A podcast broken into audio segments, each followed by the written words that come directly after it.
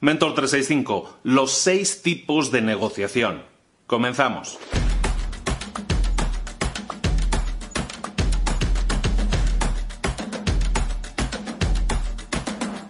Cuando hablamos de negociación hay seis tipos posibles de negociación, no hay más. Y vamos a ver esos seis tipos incluso con algunos ejemplos y espero que te sirva para identificar claramente, muchos son muy conocidos, eh, no te va a significar nada nuevo, pero espero que el reforzarlos, el, revisarlos te pueda servir para saber un poco cómo funcionan las cosas. Al final de los seis tipos además te voy a dar un tip, un consejo de cómo, eh, de cómo enfocar tus esfuerzos de, una manera diferente a lo habitual para conseguir muchos y mejores resultados. En los, en los seis tipos de negociación podemos distinguir el, ganar-perder, ¿no? La negociación ganar-perder. ¿Cuál es la negociación ganar-perder? Lógicamente, incluso la perder-ganar, que es el segundo tipo, lo podríamos incluir dentro de un macrotipo.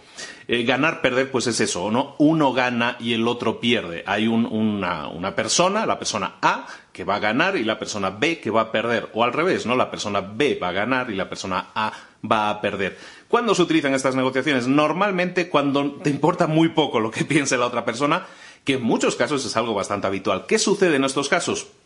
Cuando tú te estás enfrentando a una negociación ganar-perder, lo que va a suceder es que alguien gana, alguien pierde, y eso va a sembrar algo. No, normalmente en esa relación, esa relación no va a existir, no se va a crear, y por lo tanto esa relación, al no existir, va a hacer que nunca más haya relaciones entre esas dos personas. Entonces, si lo que tú estás buscando es el beneficio rápido, te da igual lo que la otra persona piense, no quieres construir una relación, nunca más vas a vender, nunca más vas a ver a esa persona.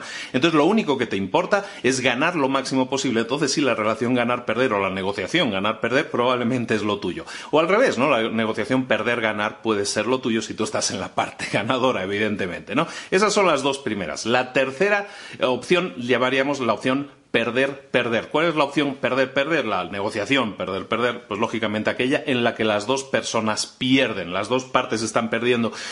Que un ejemplo de esto podría ser, por ejemplo, un matrimonio que quiere ir a cenar y dices, yo, eh, ella dice yo quiero ir a un japonés y él dice no, yo quiero ir a un italiano. Entonces, como no nos ponemos de acuerdo, acabamos yendo a un chino que no, que, que al final, pues ni para ti ni para mí, ¿no? Entonces nos vamos a una tercera opción, que en este caso que no nos gusta ninguno de los dos, pero bueno, pues es la que, la que quedó disponible nos vamos al chino.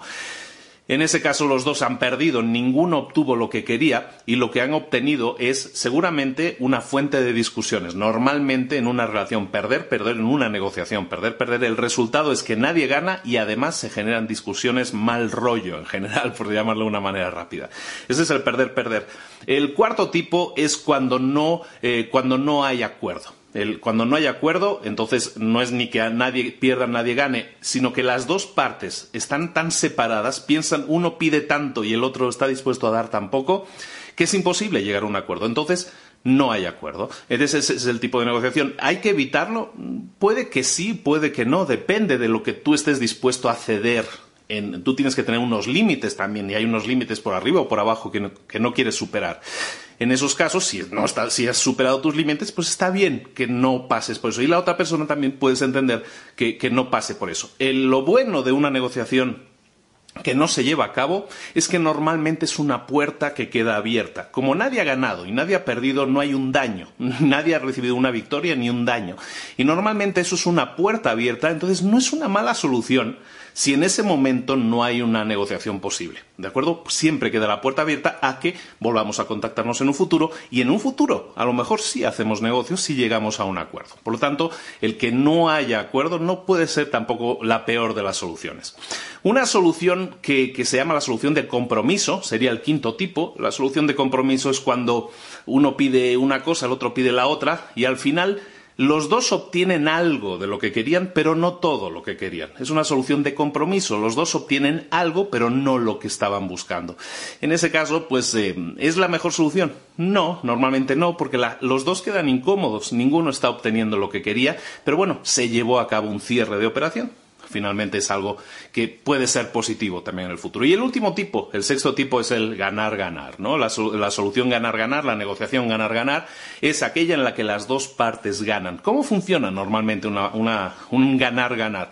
Normalmente el ganar-ganar se basa en que en la mayoría de los casos, no todos, en la mayoría de los casos se encuentre una tercera vía. La persona A pide una cosa, la persona B pide otra, y a lo mejor lo que hacemos es buscar un punto en común ahí funciona mucho la empatía, buscar algo en común para las dos personas y que pueda funcionar, que a lo mejor no es exactamente lo que pedía A ni es exactamente lo que pedía B, pero es algo que puede funcionar bastante bien para los dos, ¿no? En el restaurante, pues dices, ¿sabes qué? Yo quiero ir al, al japonés y yo quiero ir al italiano, oye, ¿por qué no vamos al de marisco, que nos gusta a los dos?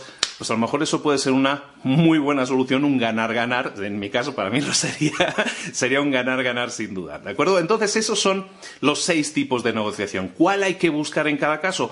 Pues mira, tienes que saber que existen, tienes que saber que esas son las posibilidades que hay, no hay más. Entonces, pues bueno, pues tienes que acomodarte a ellas y también pensar que en muchos casos una, lo que decíamos, ¿no? No una, un no acuerdo a lo mejor puede ser el mejor de los acuerdos. Muchas veces, hay gente que lo dice, esto lo dice lo dice Drucker, Peter Drucker dice, oye, eh, a veces el mejor acuerdo es no llegar a, ningún acuerdo. Y eso es cierto. Hay veces que un mal acuerdo puede ser muy perjudicial y durante mucho más tiempo que simplemente no llegar a un acuerdo.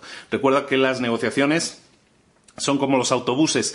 Eh, los negocios van pasando continuamente. Si te subes a este tren o te subes a este autobús, perfecto, pero súbete porque estás seguro de ello. Si no, mejor no te subas, espérate, porque va a pasar otro autobús. Siempre pasa otro autobús. ¿De acuerdo?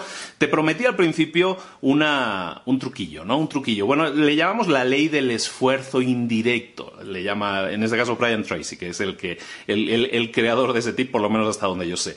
Brian Tracy llama la ley del esfuerzo indirecto. ¿Qué es eso? La ley del esfuerzo esfuerzo indirecto es algo que tú deberías aplicar, tiene que ver con la empatía, lo deberías aplicar en las negociaciones. ¿Por qué? Porque te puede resultar. ¿Qué pasa cuando tú llegas a una negociación y te enfrentas a esa negociación pensando que tú tienes que obtener lo que, lo que has venido a buscar, como sea?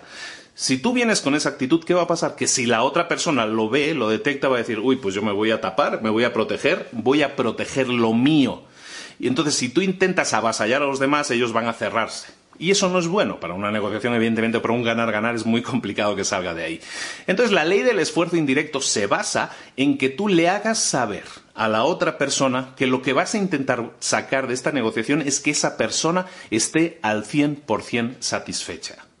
Si tú le dices a esa persona, quiero que de esta negociación tú salgas al 100% satisfecho, eso para mí es lo prioritario. Evidentemente yo también quiero ganar en esta negociación, pero lo prioritario para mí va a ser que tú estés súper satisfecho con esta negociación. ¿Por qué? Porque yo sé que si tú estás satisfecho es porque yo también voy a estar satisfecho al darte satisfacción a ti, estoy seguro de que esa satisfacción va a venir para mí. Cuando la otra persona detecta este esfuerzo que estás haciendo por ser indirecto, por no atacar directamente, sino ser indirecto, y lo que buscas es decirle eso, de que busco tu, pues, tu beneficio, tu mayor beneficio, la otra persona baja la guardia automáticamente entiende, ah, pues este es el tipo de negociación que me gusta, yo quiero este tipo de negociación. Entonces, al hacerlo, esa persona baja la guardia, entonces va a atender un poco mucho, un poco mucho a tus solicitudes, a lo que tú estás buscando, va a intentar efectivamente buscar que esa persona esté satisfecha y a lo mejor sus requerimientos son mucho mayores de lo que tú le ofrecías al principio, pero bueno, lo que vas a hacer es actuar en consecuencia, o subir el precio, o ajustar el precio en consecuencia. ¿Por qué? Porque lo que quieres es que esa persona esté satisfecha. Y eso es lo que vas a buscar y esa persona lo entiende, entonces va a estar mucho más dada al diálogo y te garantizo que los resultados son espectaculares. Entonces, tarea del día que te propongo, ¿Qué te parecería empezar con la negociación, empezar a, practicar un poco más la negociación y probar a hacer esto de los esfuerzos indirectos? Hacer un esfuerzo indirecto, entrar en una negociación diciéndole a la otra persona, lo único que quiero es que quedes satisfecha de esta negociación, de este trato que estamos hablando ahora, de lo que estemos hablando ahora, no hace falta que digas la palabra negociación, de eso que estamos hablando ahora, yo quiero que salgas satisfecho o satisfecha. Y para ello voy a esforzarme lo máximo posible en que obtengas todo aquello que deseas porque sé que yo también voy a obtener un beneficio de ello. Entonces empieza a practicarlo, escoge algo que en lo que te podrías estar negociando ahora y empieza a enfocarlo de esa manera. Pruébalo, a ver qué sucede. Eh, me encantaría que lo probaras y me dejaras comentarios aquí abajo diciéndome, eh, pues lo he probado y he obtenido esto lo otro. Y te sorprendería cómo una negociación puede ser muchísimo, pero muchísimo más fluida cuando enfocas de esta manera el ganar-ganar, porque al final lo que vas a buscar es un ganar-ganar, pero lo vas a enfocar de esta manera para que la otra persona esté mucho más dada al diálogo. ¿De acuerdo? Esto es Mentor 365 todos los días del año contigo acompañándote de lunes a domingo para tu crecimiento personal y profesional con ideas que pongo encima de la mesa. Lo único que te pido es que las pongas en práctica. Si las pones en práctica, estoy seguro de que vas a obtener muchos y buenos resultados. Un saludo de Luis Ramos. Suscríbete si no estás suscrito y te espero aquí mañana a la misma hora. Saludos. Hasta luego.